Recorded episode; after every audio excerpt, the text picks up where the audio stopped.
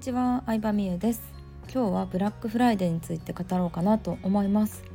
11月26日ぐらいからどのね、アマゾンをはじめとしたどのオンラインショップお店もブラックフライデーというセールイベントをねやり始めましたね。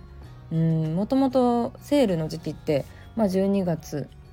最初と6月7月ぐらいボーナス時期にセール来ることが多いと思うんですけど最近ブラックフライデーっていうのが始まったんですけど私は正直あんまり興味がなくて あの欲しいものがあったらセールやから買うじゃなくてセールじゃなくても欲しいものって本当に欲しいものやと思うから買うっていう自分の気持ちを結構大事にするようにしてます。うん、で逆に、うん、自分が買ったものがセールで安くなってることもあると思うんですよ。でも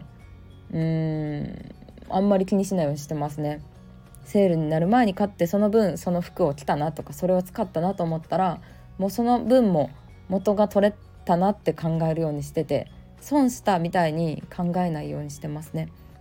なのであくまでもセールとかうーんなんだろうな割引になってるからクーポンが使えるからっていうよりかは自分が本当に欲しいと思ってるのかクーポンとかなかったとしても買うってことはさほんまに欲しいってことやからそういう自分の心に正直になることによってうん買い物だけじゃなくて自分のやりたいこととか好きなことっていうのが明確になってきた気がするのでその考え方を大事にするようにしてます。まあでもねもともと欲しいものがあのブラックフライデーブラックフライデーやっけ？えちょっと待って名前忘れちゃった。ブラックフライデーやんな。セールになってたらまあそれはねいいことだと思うのであの買ってもらったらいいとは思うんですけど。うん。ね。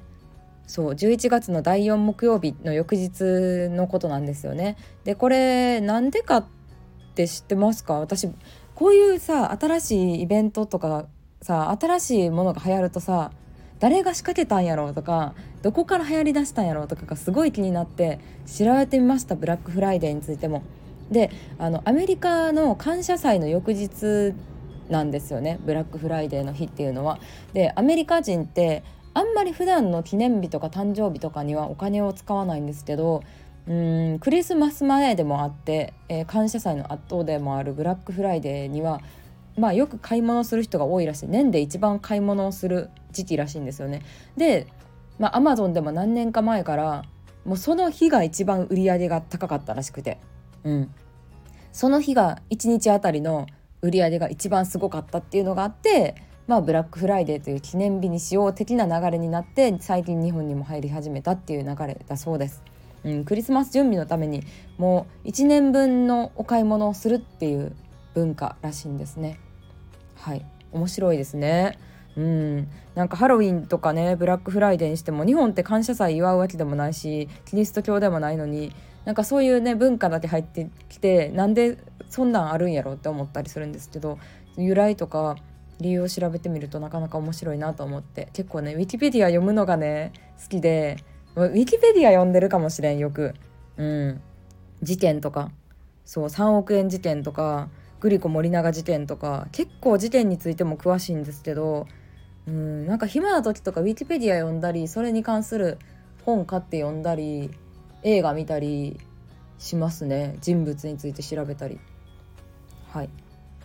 っていう話でしたブラックフライデーにまつわる話ということでまあこういうねあのトレンド的な話題を入れた方がクリックされる率も高くなるということで、まあ、スタイフは気軽に取れるの取れるし編集とかも特にしてないのであのできるだけトレンド的なキーワードを入れて